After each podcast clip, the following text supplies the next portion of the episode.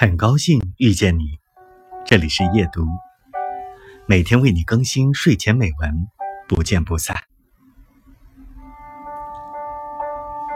每一个人的生活状态和选择都不一样，以自己最舒服的状态，朝着满心阳光的地方去生长，就是好的。有的人为了升职加薪。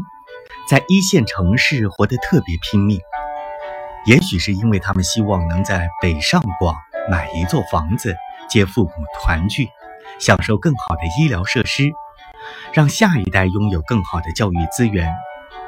有的人为了自由到处闯荡，看起来不负责任，个性散漫，但我知道这个世界上不是只有中世纪才有游侠，为着心中的那一份豪情。